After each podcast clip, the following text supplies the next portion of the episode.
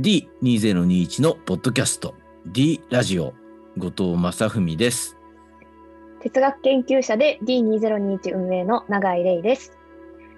D2021 は坂本龍一、後藤正文が中心となり、震災、ディザスターから10年、ディケイドという節目に様々な D をテーマに過去と向き合い、未来を施行するためのムーブメントです。D ラジオでは民主主義、デモクラシーを維持するためのデモンストレーションとして、問いを投げかけたり、悩んだり、考えたりすることができるようなダイアローグの場を目指しています。えー第1回目のゲストはこの方です。はい、えー、藤原達史です。あの歴史学を研究してます。今日はよろしくお願いします。よろしくお願いしよます。ろしくお願いします。藤原さんは D のメンバーからももう大人気で、あの D でですね、チューズライフプロジェクトとコラボした配信番組、えーゴミと資本主義、食と民主主義、水は誰のものかにゲストで出演いただきました。ありがとうございました。そのありがとうございます。ありがとうございました。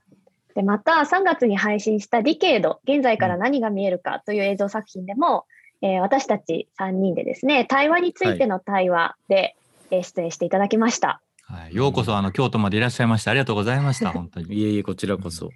なんかあれもったいなかったですよね。あの、あのノーカットでね、そう。聞いても面白かったんじゃないかと思って。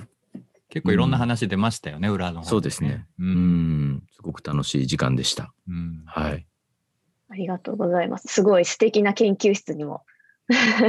うんすごい注目が集まって、羨ましいです。で、そんな中で、今回、ポッドキャスト、あの、D ラジオに藤原さんご出演いただいたんですけども、特に、あの、台本とか、事前の綿密な打ち合わせとかもなく、もう、対話の流れの、ついて、流れが行くところに、こう、私たちがついていくみたいな形でお話できたらと思うんですけれども、藤原さんは最近の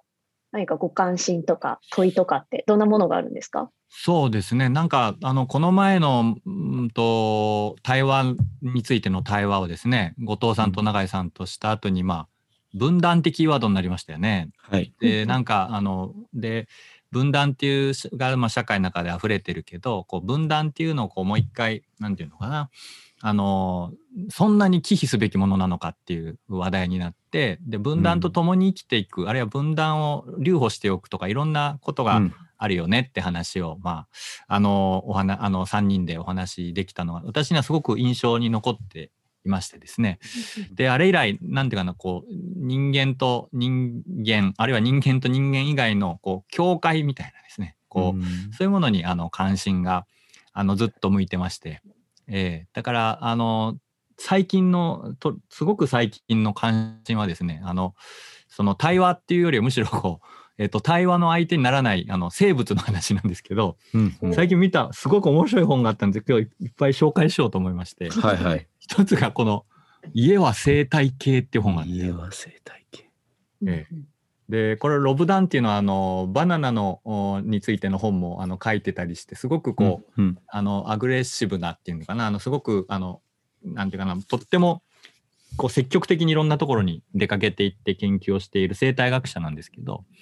まあこれなんて言うんでしょうね。あのとにかく私たちの住んでいる家にはまああの20万種ぐらいの生き物がうん。住んでいるんやと。ほう。でそれは細菌もだしえっ、とまあなんだろうこ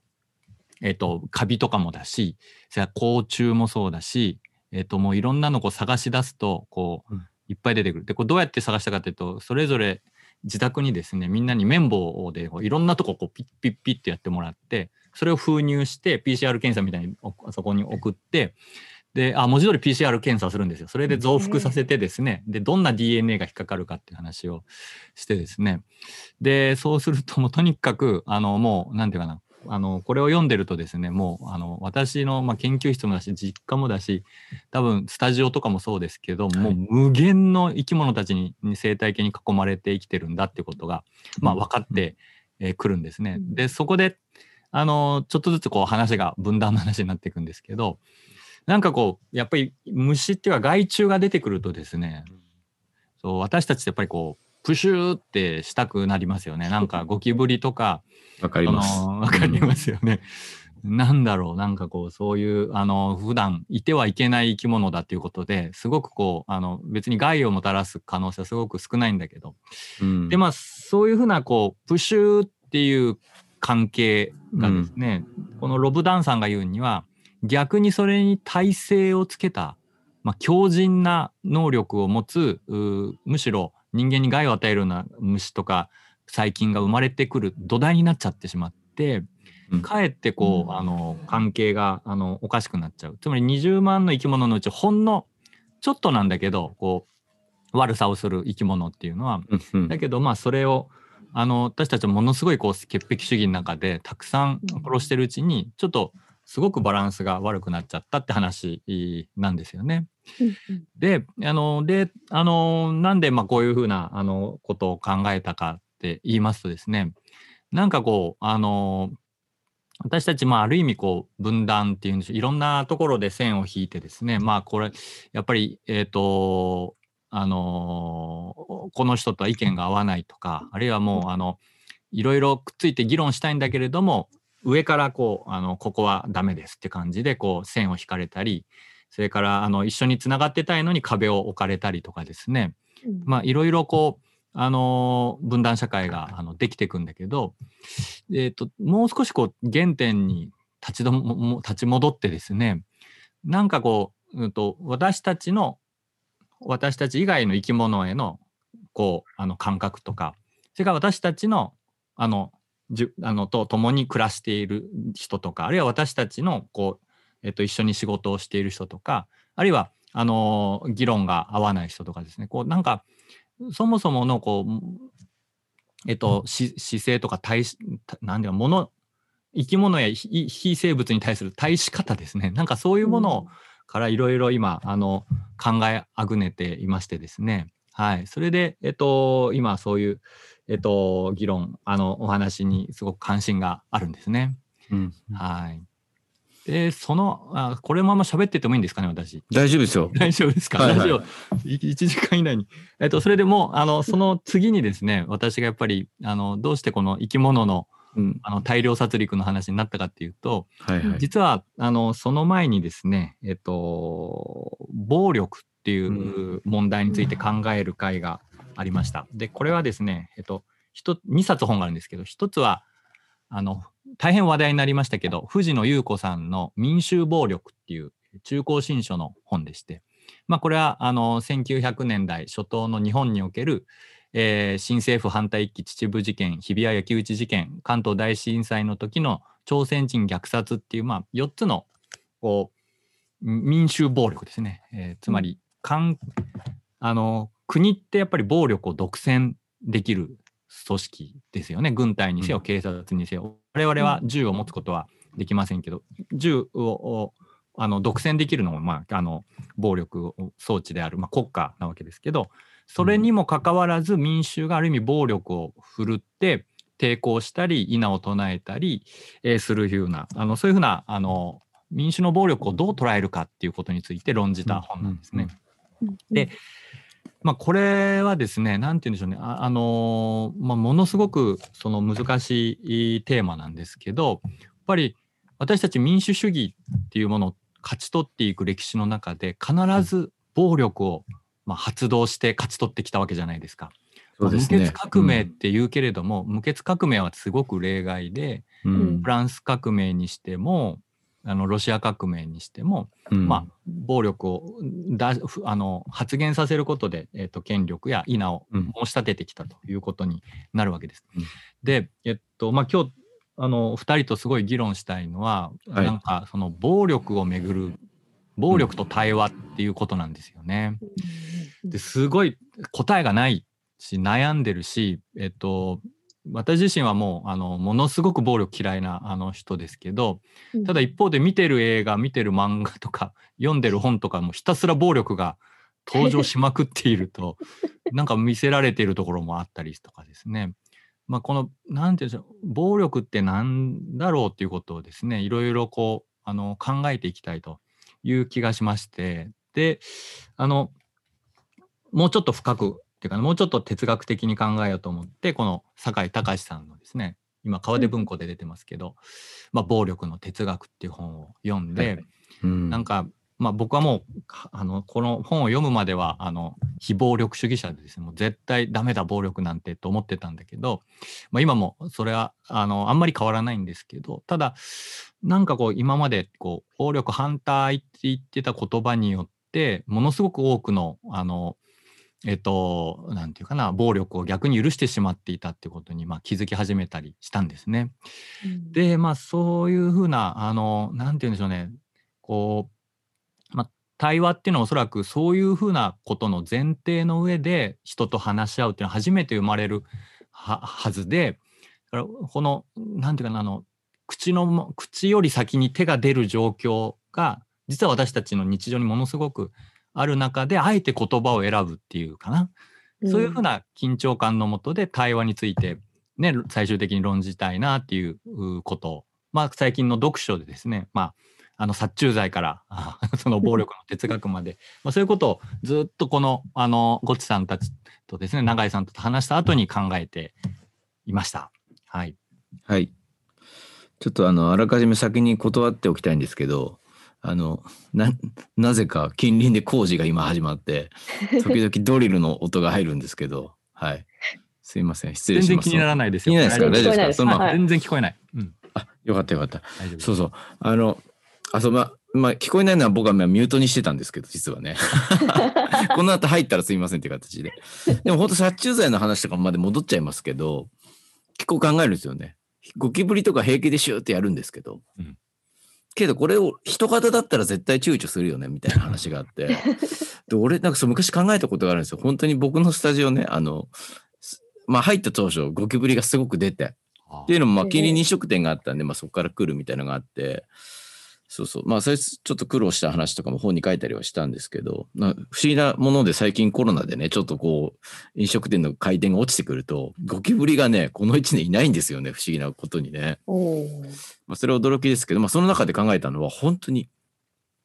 こうどこ、どこで俺の中でこう躊躇が生まれるんだろうっていうのはすごく思ってたことはありますね。その食べ物とかもそうなんですよ。よく考えるんです。うん例えば僕今、あの、哺乳類あんまり食べないようにしてるっていうか、うんうん。自分で殺せないものはちょっとやっぱそんな積極的に食べるのちょっとなんか考えたいなと思って、うん。うん。まあ何回目かのベジタリアンではないんですけどこうあのむやみに食べないみたいなことをしていてうん、うんまあ魚釣って昔からよく食べるからいいかなみたいな。うん。でもそこでもなんかね飛び越えるところがどっかにあって、まあ、そういうラインっていうのをでもこれ意外と春巡この春巡って多分突き詰めていくとなんて言ったらいいんだろう死刑みたいなところまで僕はつながってるような気がしているというか、うん。そうそう。まあ感覚的には多分変わんないですよね。どこでラインを引くかなんで。こいつは殺していい、これは殺しちゃダメ。みたいな。ラインっていうの。はまあ人間はまあしまあ恣意的に勝手気ままに引いてるわけですよね。人それぞれかもしれないし。考え方それぞれで。それはすごいね。なんかその宇原さんのお話聞いてて思ったことですね。こういうラインってなんかすごい簡単にそのその本当に虫の話とかもスルーしちゃうけど、絶対にこう自分たちのある種のこう、まあ、人権みたいなところにも無関係じゃないんじゃないかみたいなうん。気持ちがずっとあって。そうそう。まあその暴力の話っていうのねあのどこに絡むかっていうのは分かんないですけど、ううん。ん、そうなん高井さんの方もそう読ませていただきました。はい。うん、ありがとうございます。なんか、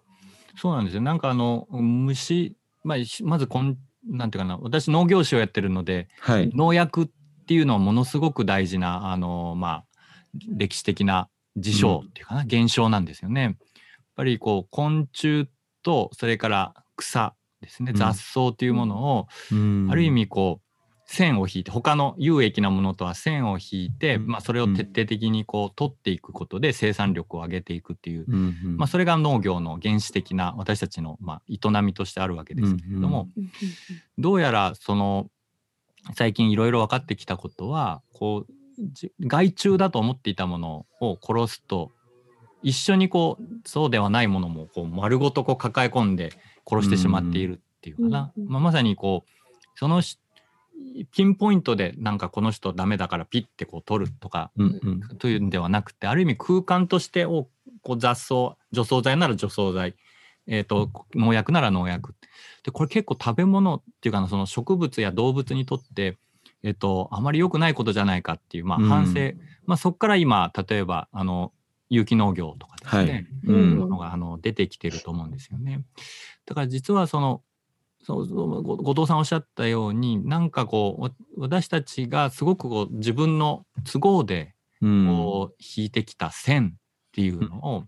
なんか点検していくとなんかこれはいろいろこう人間世界とまあそれから自然世界っていうのをこうつなぎながらね、議論できるんじゃないかなと思ってましたけどね。確かに確かに。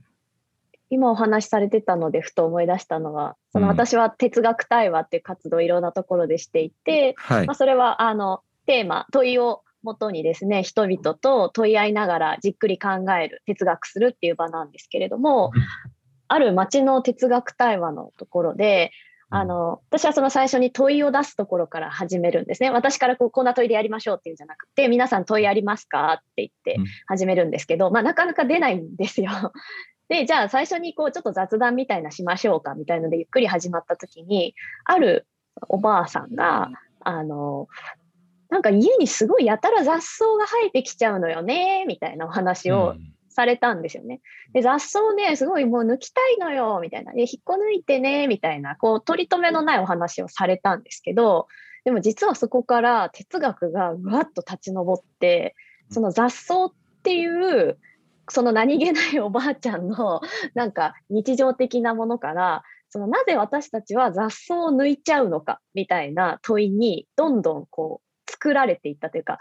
引っ張られていったんですね私たちは。でそこから最終的に私たちってなぜそういった排除の欲望を持つのかっていうすごく普遍的な問いに至って、うん、あの皆さんと対話してまあもちろんあのすごく明確な答えが出るわけじゃないんですけどあのいい時間を過ごせたなって、私にすごく印象深い回なんですよ、それは。でその時にやっぱり、その、本当にただなんか雑草生えてくるな、みたいな、本当に些細な日常の断片のところに、私たち人間のすごく暴力的だったり、排除欲望みたいなのが隠れてるんだなっていうのは、ちょっとドキドキしながらよく思い出すことだなって伺って思いました、思い出しました。うん、確かに。そのおばあちゃんおばあちゃんはこう雑草に対してどんな思いを抱いてはったんですかね？あるいはその議論の中でどういうふうなこうこう雑草をめぐる哲学的なあの議論があった感じでしたか？そうですね。あのやっぱり雑草に対してっていうよりもこうなんていうんですかね。綺麗にしたいみたいなすごく区画化した整理した環境を作り出したい。みたいな、うん、で綺麗とは何かみたいな方にももちろんあの対話が向かっていってそれは面白かったですし、うん、私たちは綺麗っていうのは今までこう美的に調和されるみたいなものが綺麗って言ってたけど、今や完全にこう殺菌されているみたいなものとか潔癖さの表れってことですね。そうですね、潔癖的にその目に見えない範囲にまで綺麗という概念をの触手を伸ばしてしまってるんじゃないかみたいな話になったのは覚えてますね。うん、そうですね。なんか、そう、その議論もすごくしたいですね。なんて言うんだろう。あの、えっと、クレンジングっていうじゃないですか。こう、綺麗にする。クリーンですね。クリーン ING ですよね。なんかこう、その欲望って大変実は人間にとって重要で、なぜかというと、綺麗にこう顔を、体を洗ってない限り、こう、やっぱり人間にこう、どんどんどんどんとこう、まあ、エントロピーが溜まっててですね、こう、そのすごくこう、あの生命活動が鈍ってしまうので、うん、やっぱりきれいにしなきゃいけないっていう欲望っていうのは僕はすごく大事だと思うし、うん、それから、まあ、私農家の息子なんで、あのー、たまにこう有機農法家を批判する発言もいっぱい聞くんですけど、はい、やっぱりそれは雑草雑草は草ですとか言うけどもさつって、草取らないとそれは草との戦いだよ農業なんてっていうことはもうしょっちゅう言われるわけですよそれは。それはもうあのやっぱりのあの田んぼと暮らしてるとですねもう草毎朝朝4時5時に起きて草刈ってないともう、えらいことになるんですねもう家中あのそれは単に田んぼ畑だけじゃなくてもうあの家の周り中も草だらけになっちゃうんで。ですよね。ね、だからで私もやっぱり草を抜く時雑草をこううおーって排除してあの殺戮をした後ってやっぱすごい清々しい気持ちになるんですね。うん、でだからそこのそのえっと、気持ちとですね、それと今永井さんがおっしゃったあの殺菌主義っていうのは殺菌してしまうというところに飛んでいくまでには1段階2段階3段階ぐらいあると思うんですよね。で後藤さんが潔癖って言ったじゃないですかその潔癖、はい、だからそのそこの潔癖主義な部分全て殺菌しなきゃいけない部分っていう、その人間の感情が今めっちゃこう世界中で多くの人を苦しめてるっていうかあの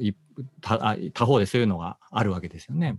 で他方で私たち身近な感情としてやっぱりそう常にお風呂に入ってやっぱり歯磨いてクリーンにクリーンにしていくきれいにしておく自分っていうのは、まあ、かけがえのない自分だと思うです。うん、でこういう話をする私結構このあの、えっと、潔癖あ清潔帝国ナチスっていうその本をですねあのいつもナチズムのあの授業の時、えっと、講義の時に紹介するんですよ。でまあ潔癖主義と、まあ、潔癖っていう感覚といわゆるナチズムの暴力っていうのはものすごくこうつながっているんだよっていうことをあの、説明するんです。でその時に2つ事例を挙げるんですけど、えっと、一つはあの、えっと、アウシュビッツであの化学者としてですね生き残ったプリモ・レービという私のすごく好きなあの小説じゃなくて詩人がいるんですけど、このレービさんっていうのは化学もできたので、まあ、重宝されてなんとかアウシュビッツ生き残ったんですね。でこれが人間かって本をあの書いてあの本あの本で、えー、本屋で売れてますしすごいいい本ですけど。であの彼が書いている一節にですね、えっと、あるドイツ人の収容者まあ、かっこ囚人のですね、あの言葉があるんです。で大体収容所に入ると多くの収容者は途中で自分をきれいにすることを諦めるんですって。うん、うん、もう途中からなんかもういいやっていう風になってでなんかこう一応毎毎日顔洗ったりしなきゃいけないんだけど、そういうこともなんかだんだんこうなんでこんなことこんなことしたってどうせ無理じゃんっていう風に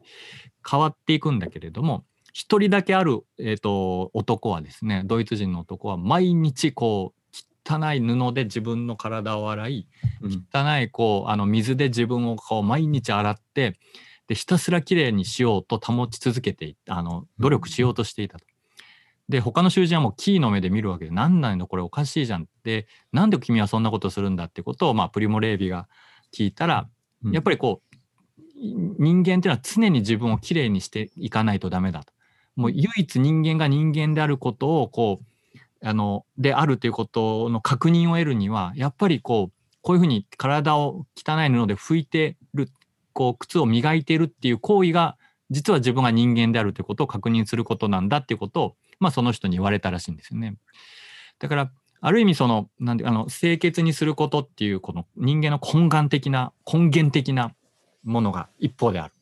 うん、でもそれだけ言ったらちょっとあれなんで学生にはもう一つ全く対極の対角対極の話をするんですけど、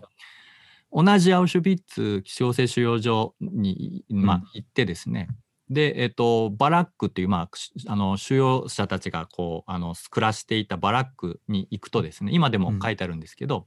いろいろこうあのスローガンがあの針に書かれてるんですね。建物の針に書かれて。る。うんうん、でそこに書いてあるのがえっとえっと例えば自分を常に清潔に保てとかですね、うんうん、それからあの清潔であることは健康であることだですね、あのクリーンであることは健康。健康っていうのはゲズントハイトっていうんですけど、うん、あの健康であるっていうことが、まあ、清潔であるっていうことを、まあ、書いてある。でナチスのバラックって私すごくこうあのなんていうんですかね汚れているイメージがどうしてもあの先入観としてあったんですけど、うん、実はものすごくこう管理する側はあの労働力なので貴重な、うんうん、まあ、とにかく少しでも持たせるために、えっと、メンテナンスをさせようとするわけですね。うん、もちろんこうあのトイレとかはもうタプンタプンに溜まっていてそれを捨てる人っていうのは常にあの選ばあの順番が最後にした人が持っていかなきゃいけないとかですね。とにかくあの不潔で不潔ですごく生きづらい場所であったことは一方で間違いないんですけど、うん、他方で簡単に死んでもらっては困る面も収容者としてはあるわけです。そのなぜかっていうと労働力で、うん。ああのこの前毎日チームで書きましたけどアウシュビッツの強制収容所って今あのオープンしてあるところですね。人々がこうぐるっと回れるところの隣に、えっとあ廃墟になったビルって建物があるんですけど、うん。ビルじゃないな建物がそれはあのまあジーメンスとかドイツの有名な企業の工場なんですよね。まあ、そこにこういい労働力を渡していくためにはそのギリギリの栄養でギリギリ自分たちでメンテナンスしてもらって送り込んだ方がまあうん。儲けになるわけですよね。企業にとって。だからそのなんだかその綺麗にする労働力として綺麗にするっていうこととそれから綺麗にすることは人間が人間らしさを失わないための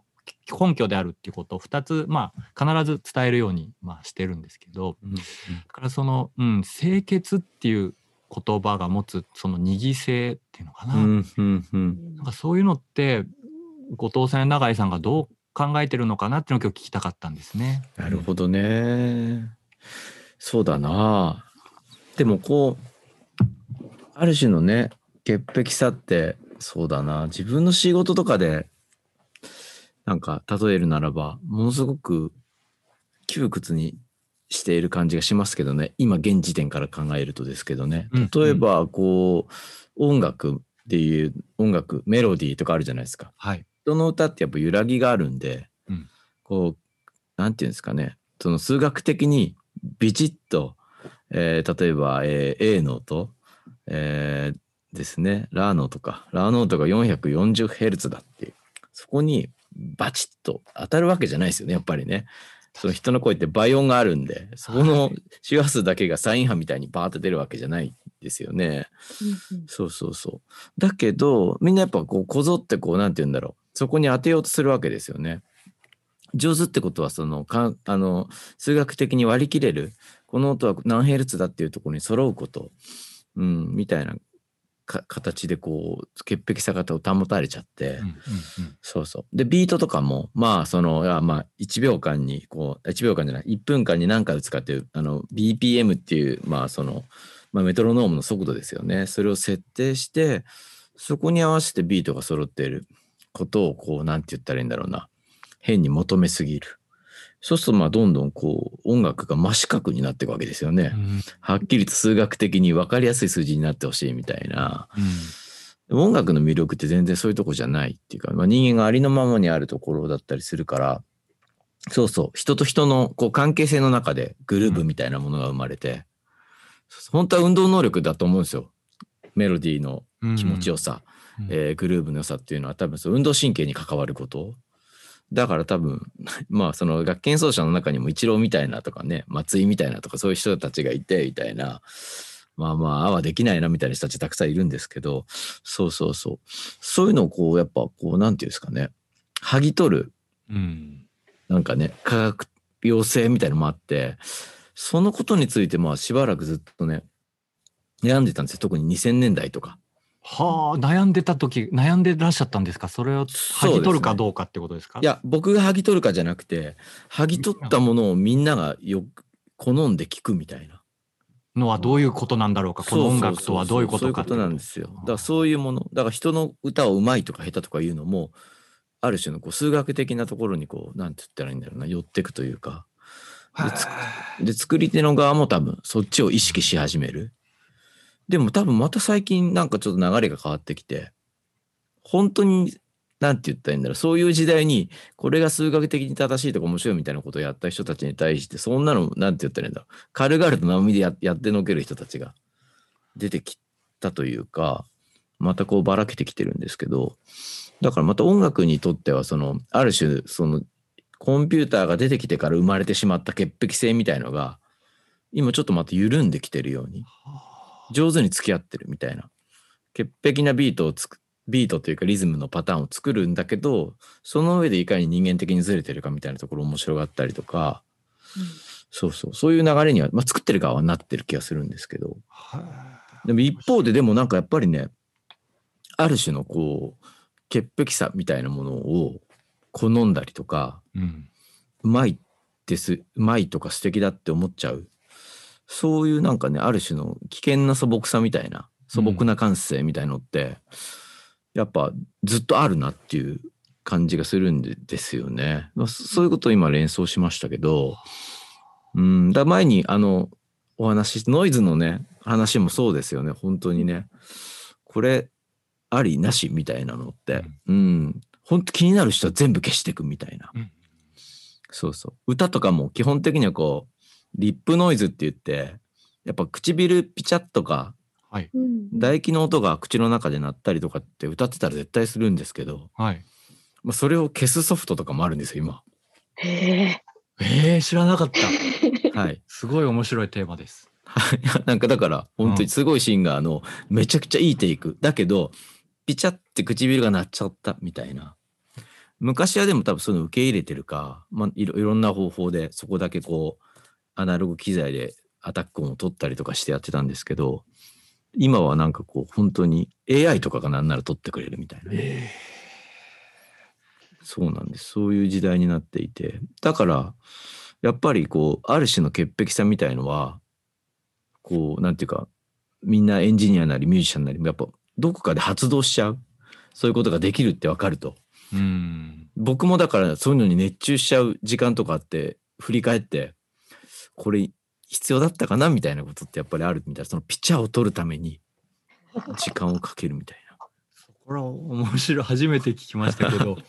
それは録音っていう技術が出てきたからですかね？出てくる。つまりライブではピチャっていうのはやっぱり絶対消せないじゃないですか。そうですねうん。だからまあ繰り返し聞くのにやっぱ気になるところなんじゃないですかね。そこにやっぱチューニング、フォーカス、うん、がこう、しフォーカスしちゃうとやっぱり気になるだけであって、だからこれはもうなんて言ったらコンピューターが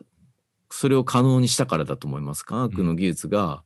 そのピチャを触れるようにしたから、うん。とか音程を触れるようにしたみたいな、すごく、しかもたやすくですよ。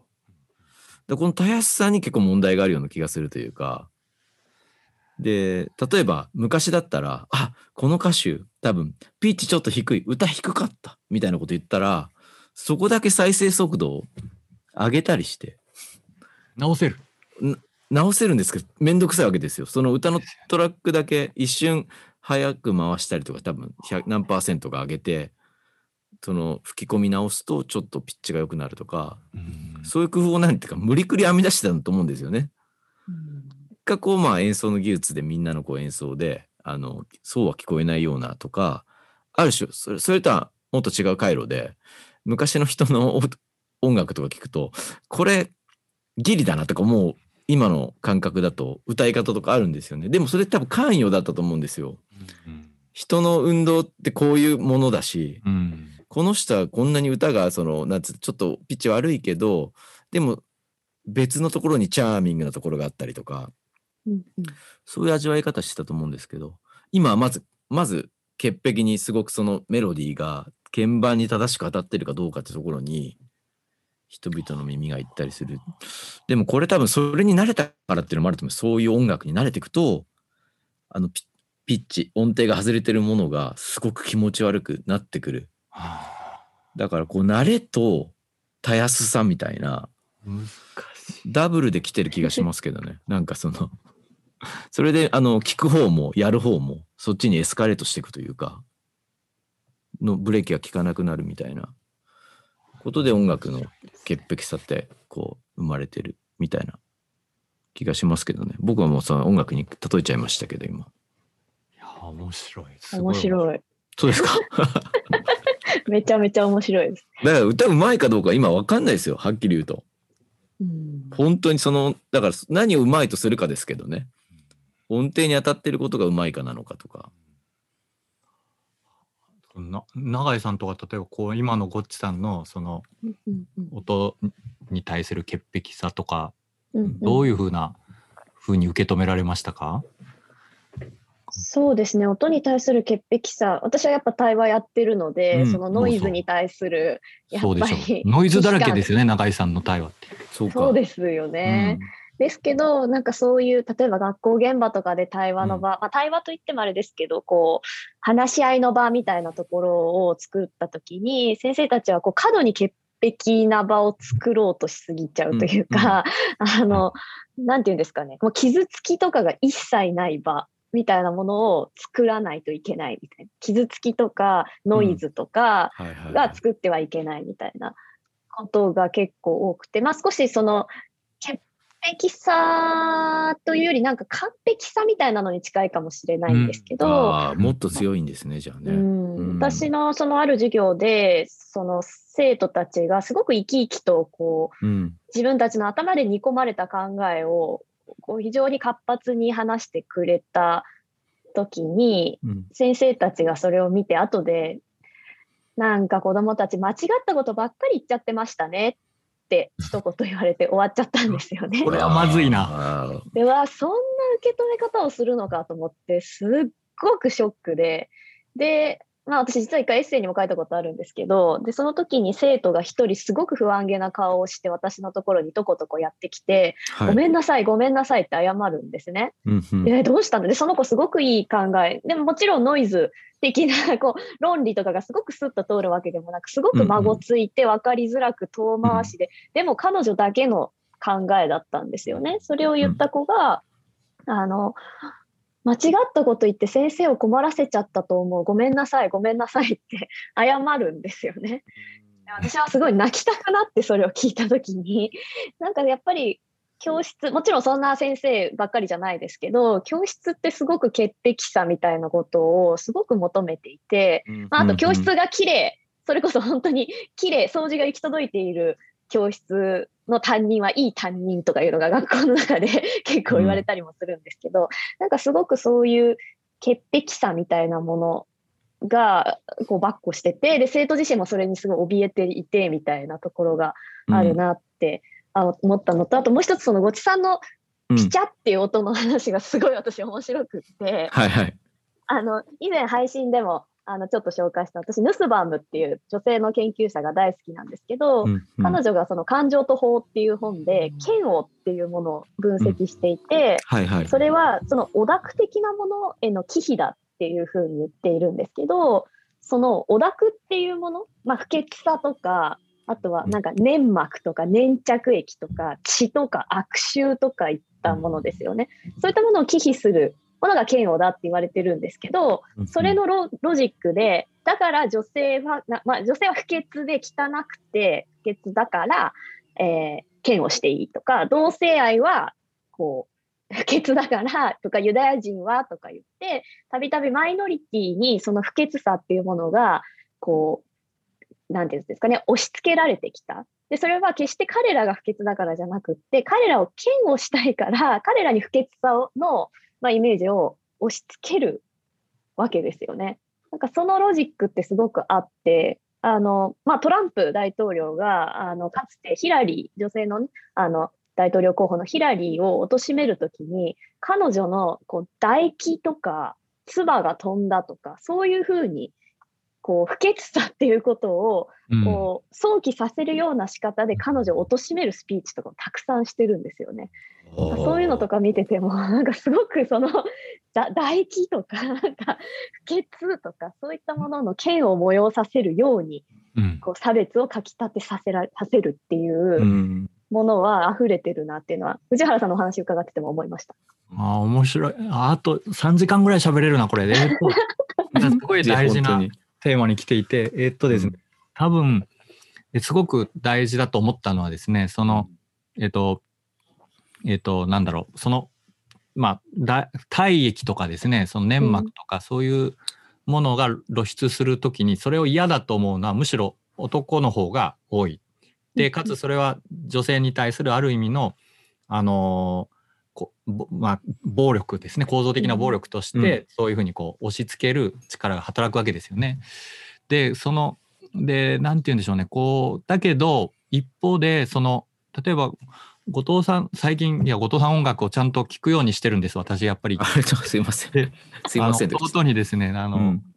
あなたは君あなたは後藤さんと喋れるということはどういうことが分かってるのかってすごいこの前説教を受けてですねいやいやいやいや、勘弁してくださいよ。何なんだこっちのセリフですけど、それ。って言われて、まあでもそうじゃなくてでも聞いててあうんのやっぱり思う思うのは後藤さんってやっぱりこうすごくいろんなえっ、とそのえっ、と音その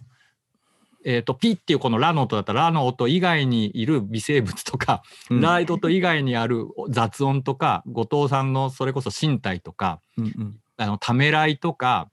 このままこの音をこう朗々と音を出してしまうとひょっとしたらなんか、えー、と綺麗すぎるかなと言って微妙にこうちょっと逃げたりとか、うんちょっとこうその観客のたん観お客さんとのこうノリの中で音をずらしたりとかうんうん。やっぱりものすごくこう寛容な方だなと思ってたんですけど、うんうん。そのなんかその永井さんの哲学対話ともよく似ていておそらくこう、あのそういう暴力が発発動してしまう前にあるいは発動したことを前提の上でそうじゃない、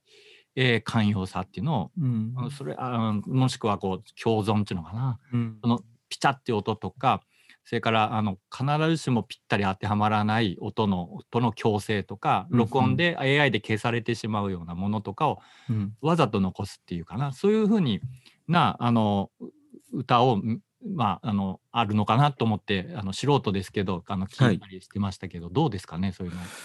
そうですね。まあでもなかなかどこまでかっていうのは難しいところですね音楽のね、うん。その自分でやってる分には自分のこうなんて言うんですかねある種のうまくいかなさとかそういうままならなさみたいなところって全部納得してるわけじゃないので結果的にうまくいってないこともあるかもしれないし。あそうそうそう。でもねなんかいろんな話聞いてて思うのはそうなんだろうな。その永井さんの現場とかもそう思う思うんですけどまあノイズみたいな人がいる。あるいはでもその前提としてまあ哲学対話だったらいいですけど教室とかだとな例えばど、まあ、この部屋はドミソですみたいなコードが決まっててそのハーモニーから外れるなよみたいな圧というかうん。その要はスケールというかまあその音階鳴らしちゃいけない音は絶対鳴らさないようにみたいなものそういう規則っていうか縛りが社会的にすごい強いなみたいなね特に学校とかめちゃくちゃひ弾くんじゃないかなって感じがするんですよね。そうそう。この曲はもう発見しか弾いちゃいけないとか。うん。でも実際のことを言うと多分そこに別になんだろう。何のどこの国の楽器か分かんないような。押しても弾いてもな何の音か分かんない音が出るような楽器を持ってきてもいいわけなんですよね本来は。多様性って考えると。うんそういう意味でなんかすごいコードコードに頼ってる感じはしますね。僕はあんまりコード、自分の音楽だとコード進行ってそんなに問わないんですよ。うんえ決めてかないあんまり。決めていかないというのは作ってる最中に決めてから作らないってことですか？えどういうことだ？えっとねお作っていくんですけど一応ルートっていうなんかその一番低い音を決めてる話したりはするんですけど、うん要はテンションの音とか場合によってはマイマイここはマイナーでもメジャーでもいいみたいなそういうなんかなんていうかまあロックバンドにありがちなデタラメさでもあるので胸を張っては言えないんですけど あのっ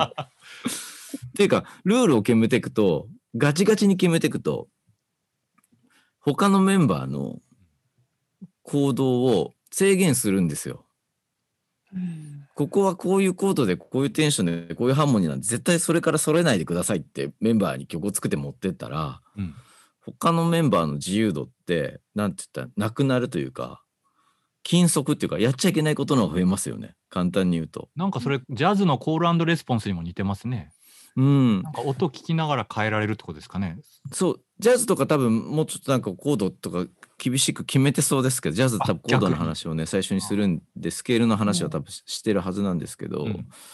ロックバンドとか多分そういうところよりもっとデタラメなところから始まってるっていうかだから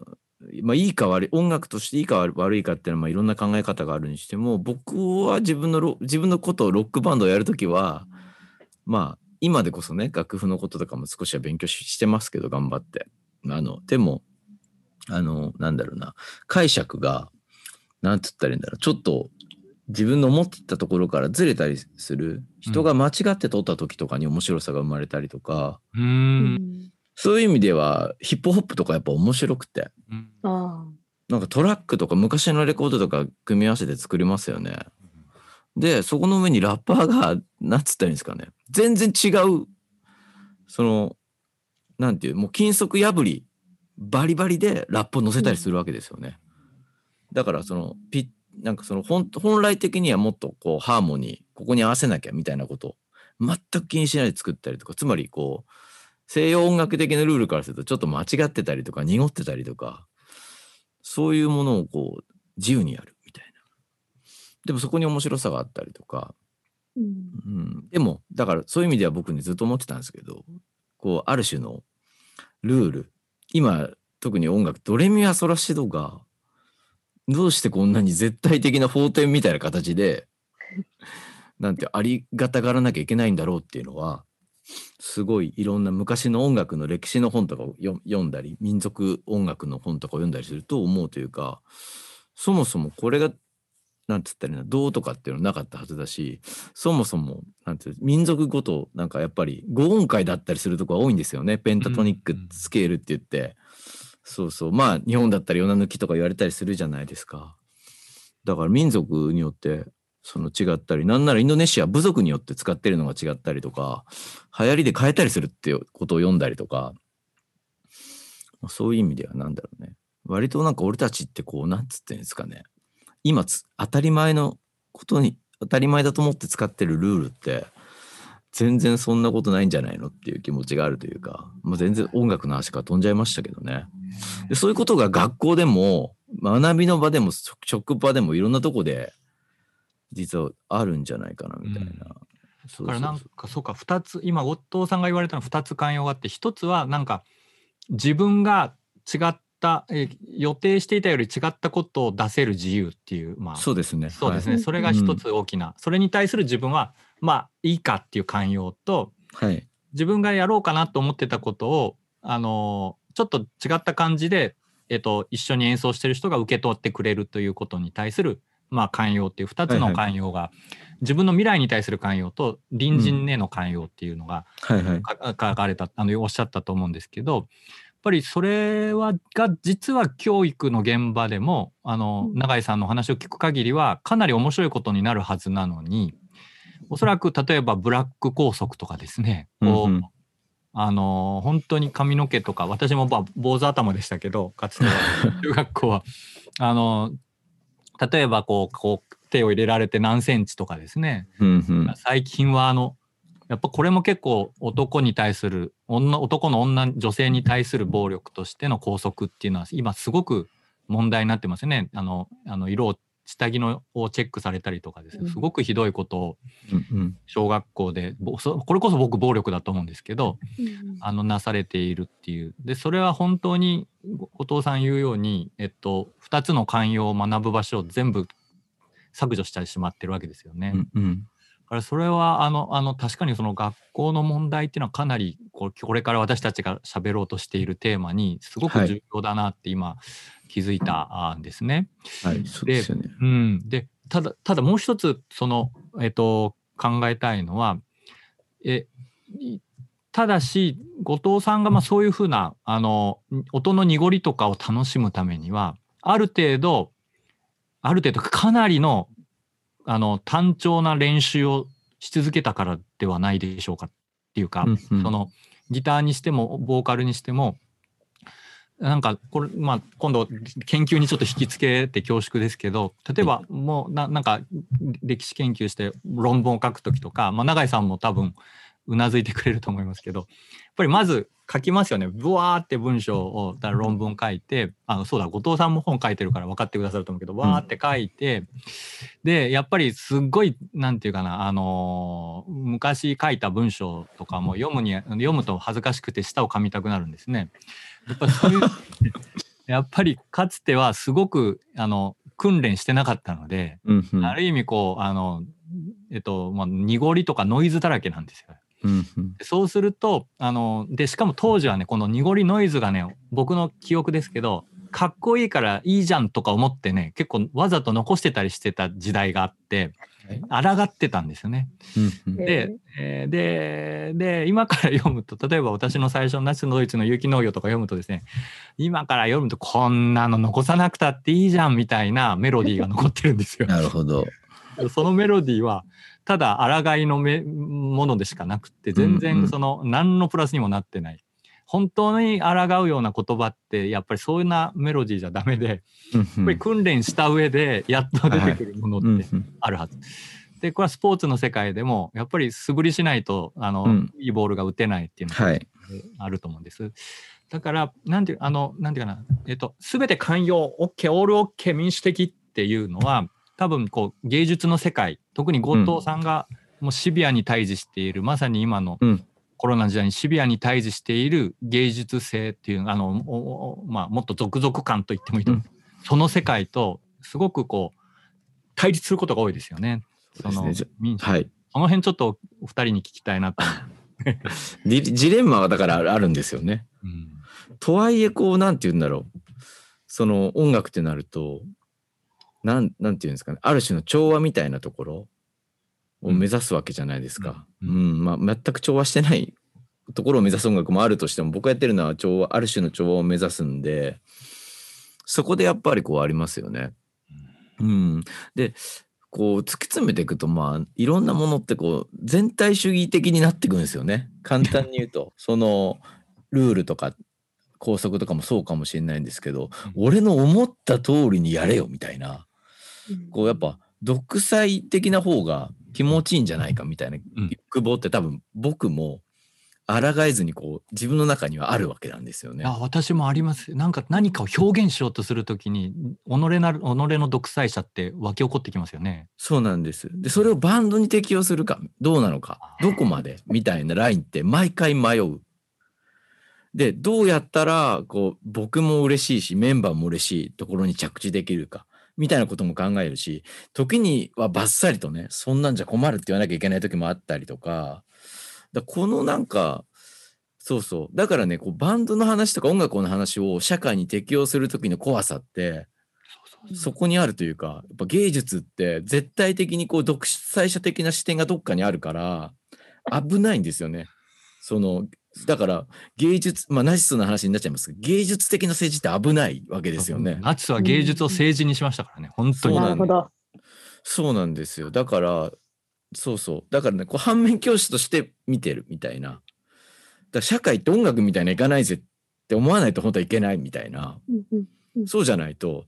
全員に音楽的であれよって、あの、例えばクラス全体に適用しても、それ多分、なんかそうはできないことも言って、めちゃくちゃ暴力的なことなんですよ、多分。音楽的にあれとか。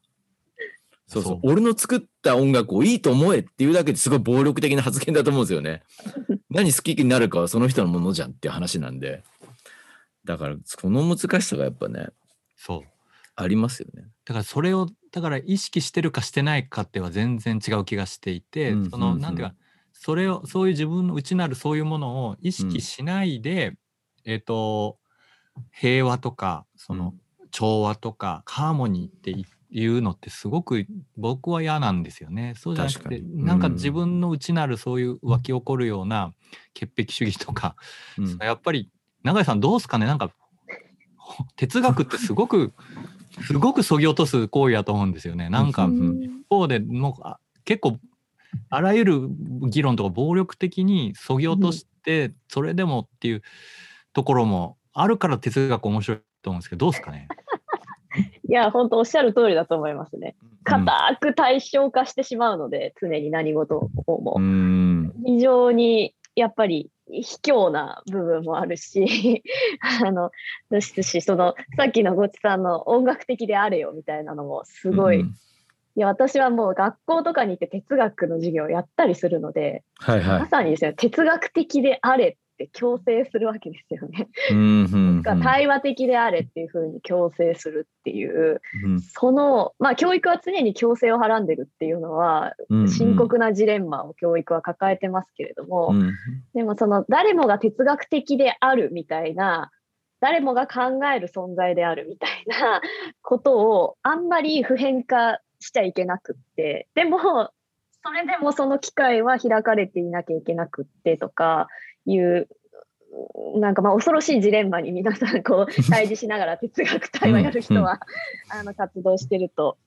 あの思いますしあと藤原さんのその素振りしないとボール打てないじゃないですかみたいなのもなんか似たようなロジックでその哲学の知識ないと哲学対話できないじゃないですかとかその思考力みたいなのがある程度論理性とかの整理とか、そういったことがないと、て哲学的にそのし対話するってことができないみたいな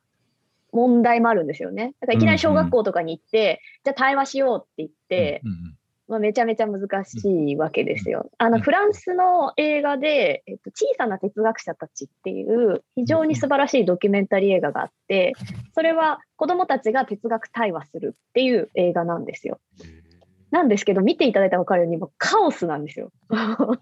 なるほどね。幼稚園なので、もうみんな、わーってもう、お互い思い合ったりとかも全然できなくて、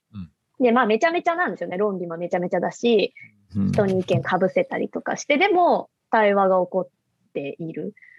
でその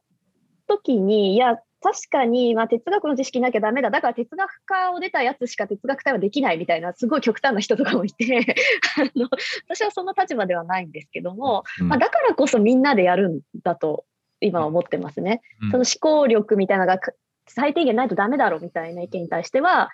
いや、そうかもしれないけど、でもだからこそ、みんなでそれをやることによってうん、ちょっとずつ身につけながら、やりながら、こう育てていくんじゃないですかね、みたいなので、今のところ、なんか逃げてますけど。まあでもいいと思いますよ。ま、ま、本その街中で哲学対話当たり前みたいなラインまで上げていけたら面白いですよね。面白いですよね。ね、みんなが割とかんそうそういうことをパッとこう、どこのの場所でも対話の、なんていうかこう、本当に安全な場所っておっしゃったじゃないですか。はい。自由にこう失敗を恐れずに発言できる哲学対話の場所がパッとこういろんな場所で開けてそこかしこで話をする。からまあみんな話すためには読まなきゃいけないからみんな本を読むみたいなうんうん。いい循環もこう生まれたりとかそれがなんか特別なこととかじゃなくて今本読んでたら意識高いねとかなっちゃうけど そうほまあそういうのじゃなくてもっとこう本当にねみんなのこう、まあ、僕たち、まあ、よく言われることだけどやっぱディベート苦手っていうのはすごく思ったりするんですよね自分でもね。僕もバンドのメンバーに逃げられちゃったりするから論そのなんか討論しようと思ったら めんどくさいみたいな感じでそうそうそう。ああ、でも、あ、でもなんかもう1時間ぐらい経ったんで、まあ一回閉めた方がいいと思うんですけど、でも俺なんかあれだな、次の2回目、それこそ本当に酒井先生の本、暴力の哲学に、を元にしながら、俺、全体主義の話とかちょっと今最後に着地したから、次回聞いてみたいみたいな。面白いです。ね、うんそれはぜひ話したいですね。そうなんです。書いてあった一番気になった言葉がやっぱ逆全体主義っていうのがすごい気になって。うんうんうんそうそうそう。あの、なんていう、今のアメリカとか日本で巻き起こってる、その、民主主義の中でも全体主義が立ち上がるんだっていう話。そういうことなんかすごいね、僕、藤原さんに伺いたくてここに来てるのもあるんで、ちょっと次回それやってもらっていいですか？このはい、じゃあぜひその、はい私も、あの、あれですけれども、あの、皆さんと議論したいですね、そこぜひ。はい。はい。はい。では、えっと、1回目はここまでということなんですけれども、えっと、最後にお知らせがあります。えー D2021 はアクションを続けていくために、ホームページにてドネーションページを新たに開設しました。えーこれまでメンバーの持ち出しなどで運営を行ってきましたが、より多く皆様との対話の場を設けるべく、その資金を募りたいと思います。どうぞよろしくお願いします。ホームページから、えっと、ドネーションできますので、ぜひ皆様ご協力いただければ幸いです。では本日はありがとうございました。ありがとうございましたありが。とうございました。